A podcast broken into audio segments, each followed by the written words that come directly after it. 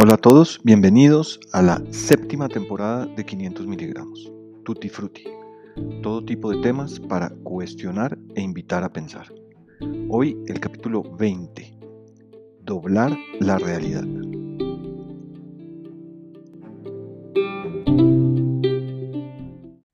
Buenas, buenas. ¿Qué dicen? ¿Cómo van todos? Bueno, bienvenidos a esta eh, última edición, modelo 2023 del podcast de 500 miligramos. Con esto queremos contarles que saldremos próximamente a vacaciones, igual que muchos de ustedes, en lo que a podcast se refiere, sin duda alguna.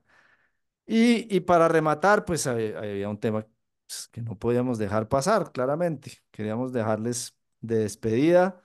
Ahora que eh, entran en la temporada de vacaciones, un pensamiento interesante y además que puedan retomar muchas de las, de las conversaciones que hemos tenido aquí.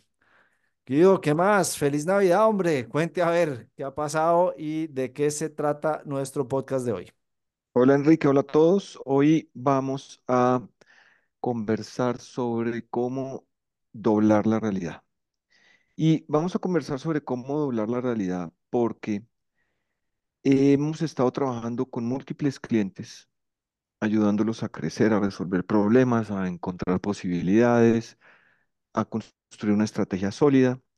Y lo que nos hemos encontrado es que todos los caminos llevan al mismo sitio y es que lo que está detrás de ese trabajo es un esfuerzo para que el destino de la organización sea distinto. eh, para que las circunstancias del mercado, la economía, la política, la competencia, solo como un ejemplo, no sean las que determinen qué es lo que va a pasar, sino a el esfuerzo de buscar un destino posible, de ver diferentes posibilidades hacia adelante y encontrar un destino diferente. Y en Entonces, entornos, ajá, en entornos más ujú, competidos, en entornos con algunas complejidades más que otras, en algunos países más que en otros, eh, en entornos de talento, ¿no? Súper difíciles, en muchos, eh, eh, claro, y eso es lo que pasa, tal cual. Así es, bañados y haciendo gárgaras con la ambigüedad en unos ambientes muy complejos y, y- y muy poco predecibles. Entonces, eh, vamos a, vamos a empezar por, como usted decía al principio, retomar varios conceptos que hemos conversado en, en más de un podcast, eh, particularmente este año, de en dónde están las líneas comunes cuando conversamos acerca de doblar la realidad y crear un destino diferente. y encontramos cinco líneas de, de- de temas, eh, en los cuales no vamos a profundizar demasiado, porque como les decíamos, hay podcasts muy de- de- detallados y en profundidad sobre estos temas. El primer pilar sobre cómo cambiar el futuro de una organización, cómo doblar la realidad, es, el primero de todos es identificando, gerenciando y transmitiendo estados de ánimo. Acuérdense, de esto hemos hablado más de una vez.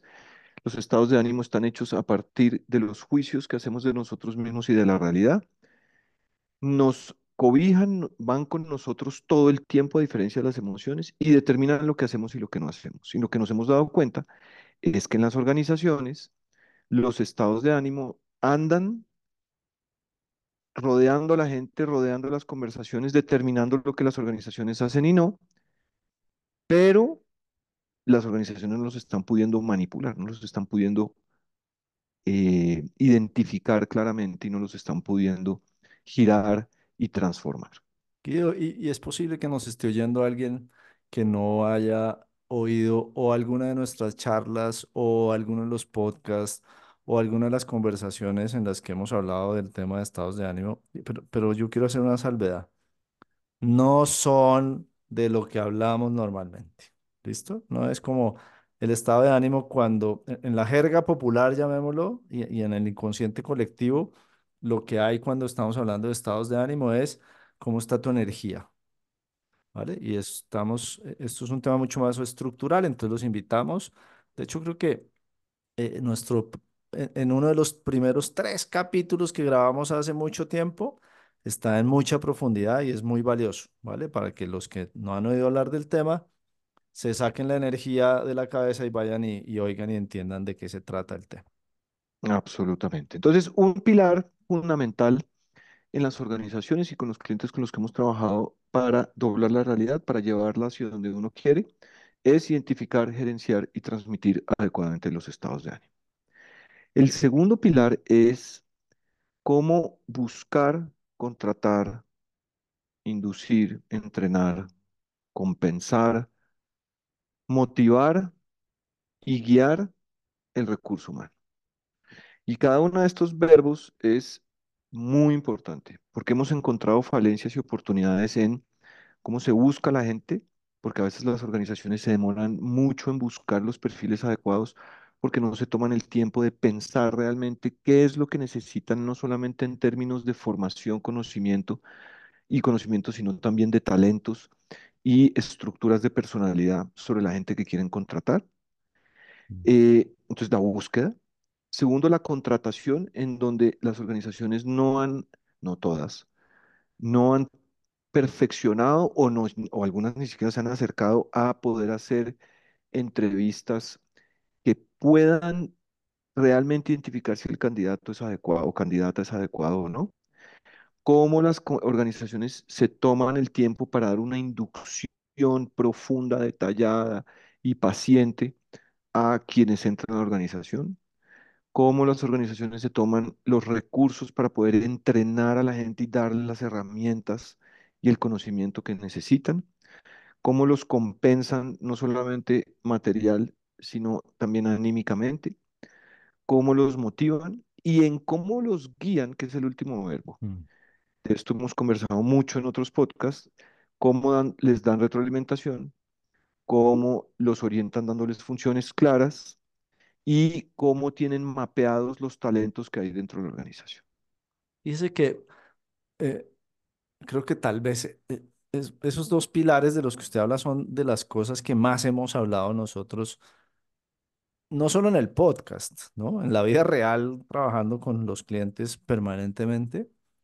Eh, pero yo quiero de nuevo invitar a la gente que está oyéndonos hoy a, a que vayan y oigan, porque de este tema creo que tenemos incluso más, más contenido que del, del tema de los estados de ánimo, ¿vale? Tenemos un, un episodio que, ama- que se llama Feedback y Feed Forward, por ejemplo, que habla mucho de cómo manejar esas conversaciones. Eh, hemos hablado mucho de, eh, y usted y yo usamos mucho una frase que pareciera una frase cosmética, pero es una frase sumamente profunda eh, que muchas veces no, no se entiende bien en las organizaciones y es todos, absolutamente todos los caminos en una organización conducen a gente, salvo en aquellas donde hay plantas 100% automatizadas de producción, que son muy pocas las organizaciones que hoy están en ese lugar.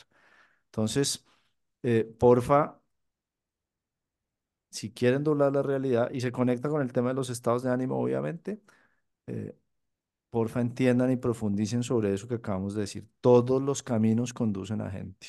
Lo que moviliza las organizaciones son las personas, no hay más. Entonces, en ese segundo pilar son varios verbos muy importantes que todos tienen su profundidad. Buscar, contratar, inducir, entrenar, compensar, motivar y guiar.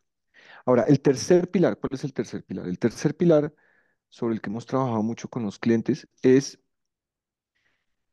cómo se crea una cultura que conversa más allá de hablar, es decir, una cultura que realmente tiene conversaciones, que realmente tiene conversaciones efectivas y que entiende que lo que tranza dentro de la organización y hacia afuera es confianza, que lo que vende no son productos o servicios, que lo que vende son promesas de productos o promesas de servicios y que en la medida en la que cumple su promesa de, vender un producto, pues su promesa de entregar un producto o su promesa de entregar un servicio, es que puede terminar siendo una organización exitosa o que crece cada vez más. Y alrededor de esto, los conceptos que hemos trabajado y que hemos y que hemos, eh, sobre los que hemos eh, conversado en el podcast, en, en, en más de uno, recuerden que una organización es una red de conversaciones. Las conversaciones efectivas se hacen a partir de cumplir acuerdos y cuando uno cumple acuerdos genera confianza y cuando genera confianza todo el andamiaje funciona. Entonces es un ciclo completo en el cual si las organizaciones entienden que son una red de conversaciones, tienen las conversaciones adecuadas, cumpliendo y ofreciendo promesas, generando a partir de esto confianza, con toda seguridad van a andar de una manera distinta. Y fíjese que eh, es que me, me da risa porque al final las organizaciones son como la vida, igual, ¿no? De todas maneras. Y, y todo se daña en la vida cuando hay una expectativa que no se cumple, ¿no? Lo que pasa es que en las organizaciones, al interior, digamos, su cliente tiene unas expectativas que usted tiene que cumplir, ¿listo? Pero al interior de las organizaciones, esas expectativas se cumplen o no se cumplen cuando en esa conversación hicimos un acuerdo y bueno, y de nuevo tenemos ahí, no, vamos a hablar de cuál es el proceso y el método y eso, pero tenemos un acuerdo en, en lo cual los dos estuvimos de acuerdo y uno de los dos no lo cumple. ¿Sí? Entonces ahí es donde empieza, ahí es donde nos terminan llamando a nosotros a veces para que hagamos una mentoría a alguien que no sé qué, que está X, Y, Z. eh, entonces, entonces, siempre piensen en eso. Ustedes van a un restaurante, piden una cosa, quieren una- tienen una expectativa.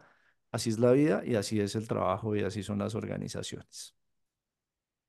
Y eh, el cuarto pilar sobre el que se construye esto es tener una estrategia, estrategia clara, construir una estrategia clara y sobre todo permanente, es decir, una estrategia que no sea un ejercicio anual o que no sea un ejercicio semestral o que no sea un ejercicio que es el preámbulo de la construcción del presupuesto, sino una estrategia, entendiendo que la estrategia lo que es es una guía sobre el actuar diario de la organización y no un documento o una serie de intenciones.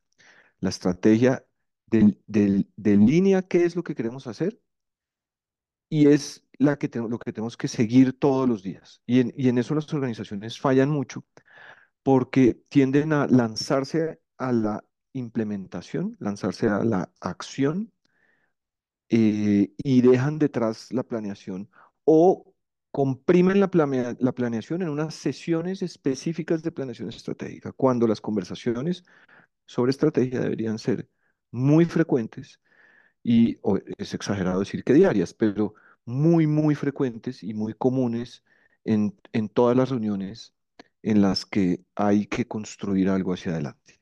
Sí, y mire que eh, hay un tema del que hablamos alguna vez, un cliente que nos llamó que quería revisar su estrategia, y le dijimos, ¿y, y su estrategia cómo es? No, pues es un documento de 80 páginas que yo entré hace dos años y ni siquiera he leído, ¿no? Eso es muy importante, pero, pero yo creo que otra cosa que, les pue- que puede ser útil es una vez usted tiene la estrategia en función de eso que usted acaba de decir de la estrategia es una cosa viva que debemos estar alimentando todo el tiempo. En las organizaciones por motivos naturales de la organización, la estrategia se desvía mucho en el día a día, mucho, mucho, porque cuando usted quiere cumplir la meta y usted y yo que hemos tenido, digamos, la presión de cumplir el número todos los meses en tantas organizaciones, eh, pues obviamente eh, eh, la estrategia se desvía muy rápido porque pues estamos orientados en cumplir el número, pero siempre hay alguien que debería, siempre hay alguien que debería tener en su cerebro esta frase cómo esto que estamos haciendo nos ayuda a ir a donde queremos ir. Y es una cosa que se desvía mucho en las organizaciones, porque usted arma el muñeco y lo archiva y nunca más vuelve a revisar de qué se trataba esa estrategia, por la cual incluso muchas veces pagó mu- mucho dinero para que alguien le ayudara a construir. Y nadie le hace seguimiento con una frase tan sencilla como esa, cómo esto nos ayuda a ir al lugar a donde queremos ir. Tal cual. Y él, y hay, puede haber muchos más, pero para nosotros el último pilar es, está alrededor de la rapidez, la flexibilidad y la apertura. Y es el temor de las organizaciones, por un lado, a equivocarse y la incapacidad de las organizaciones, por otro lado, a ser flexibles, rápidas, elásticas y adaptables. Entonces, es que también se puede decir en otros términos, como el intraemprendimiento o como esa capacidad que a veces pierden las compañías de lo que hacían en sus orígenes cuando no eran tan grandes y eran mucho más rápidas y flexibles. Entonces, el último pilar es cómo acercarse al error, aceptar el error, hacer iteraciones, entrar en modo emprendimiento, porque es una de las formas de poder hacer que la realidad sea distinta hacia adelante, porque lo hace uno más rápido, lo hace uno, uno se puede meter entre las grietas que los demás, en los que las demás no, los demás no caben, pueden, puede aprovechar oportunidades que los demás no ven o que los demás ven, pero no pueden aprovechar o no pueden aprovechar igual de rápido. Entonces, el quinto pilar es cómo las organizaciones, sin importar su tamaño, no pierden nunca la rapidez, la flexibilidad, la capacidad de innovar, la capacidad de equivocarse y la capacidad para ser rápidos y ágiles. Y, y usted y yo que hemos tenido la fortuna de acompañar y apoyar tantas compañías, eh, sí que lo vemos, ¿no? Es, es increíble. La verdad es que uno dice, eh, y lo vemos, y, desafortunadamente casi que uno lo podría casi que uno lo podría estigmatizar de la siguiente manera.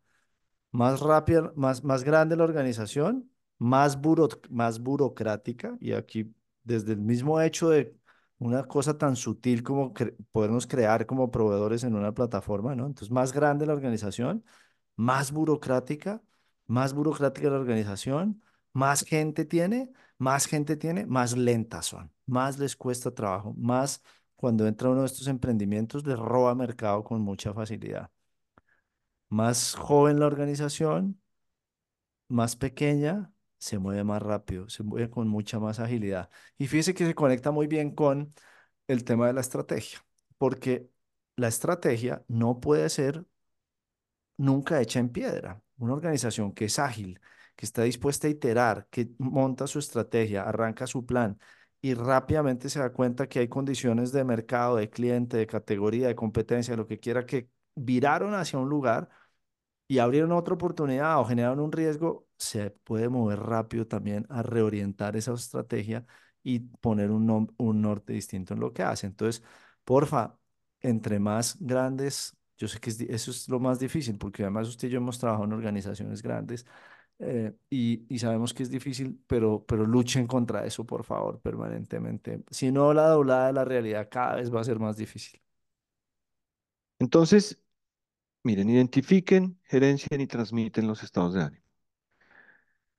Contraten a la gente adecuadamente, búsquenla adecuadamente, háganle una buena inducción, entrénenla, compénsenla adecuadamente, motívenla de todas las formas, tanto como, digamos que salariales y emocionales, y guíenla como debe ser, creen una cultura que genera conversaciones que construyen confianza tengan una estrategia clara y que sea permanente y, y- y actualizada en forma relevante y sean flexibles, rápidos y adaptables. Es, claro, es mucho más fácil decirlo que hacerlo, pero hemos encontrado que cuando las compañías comienzan a incorporar algunas de estas características de funcionamiento, pues se vuelven mucho más, se vuelven mucho más potentes al momento de enfrentar eh, la incertidumbre con mayor serenidad. Y para mí la última imagen, eh, la imagen para terminar es, no es una imagen específica, es una imagen que cada uno tendrá y es, vean hacia adelante y pregúntense muy específicamente qué ven, qué se imaginan. Si eso no es muy específico, muy claro, muy fácilmente transmi- tra- transmisible a los demás, no están todos alineados, pues piensen algo distinto. Sí, y yo, eh, para, para quienes oyen nuestro podcast, llamémoslo casi que en vivo, ¿no? Casi que cuando lo, cuando lanzamos, eh, la semana en que lo lanzamos, pues esta va a ser la semana, la penúltima semana del año. ¿Listo? Razón por la cual vamos a entrar en modo eh, proyectos para el siguiente año, ¿no? Entonces, para mí la imagen es muy sencilla y tiene mucho que ver con lo que usted acaba de decir. En sus proyectos del 2024, por favor, pongan algo muy específico, muy específico, como usted lo acaba de decir, sobre estos cinco puntos que acabamos de decir. Que vamos a hacer una cosa distinta en cada uno de estos cinco puntos de los que acabamos de hablar. Una cosa, porfa, no, no pongan, no, no llenen eso de cosas que no se van a cumplir. Hagan una distinta y van a ver cómo sobre esa cosa distinta, si la arrancan a hacer en la primera o segunda semana de enero, van a doblar la realidad de su negocio, de su organización y del futuro de lo que, que es de donde arranca este podcast, que es normalmente lo que uno quiere hacer es cambiar el futuro y reorientar, llevar la organización a otro nivel. Entonces, pues como siempre, Guido, eh, buenísimo. De nuevo, feliz Navidad, feliz año. Gracias a quienes han estado conectados con nosotros eh, este año. Esperamos que eh, este último podcast es como, como una mini maestría puesta en 20 minutos. Como siempre, con el interés genuino de ayudarles a que sus organizaciones se transformen.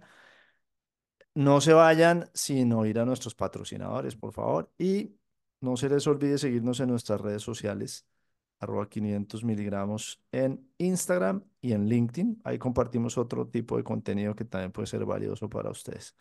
Un abrazo grande, suerte pues. Chao, chao. Chao a todos.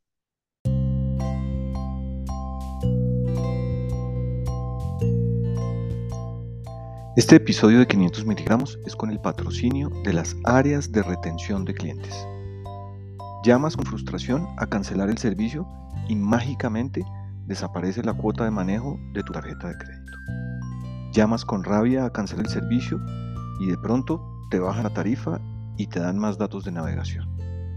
Llamas porque ya tienes suficiente y no quieres seguir siendo cliente y todos los problemas de señal se resuelven y hasta te dan más canales. No es que las compañías se hagan las desentendidas y se aprovechen de que no pones suficiente atención a lo que pagas y a lo que recibes. Es que te falta desarrollar tus habilidades de comunicación y estar más cerca de ellos. Las áreas de retención de clientes. Llámalos y ¡puf! Magia. Recibes lo que deberías recibir.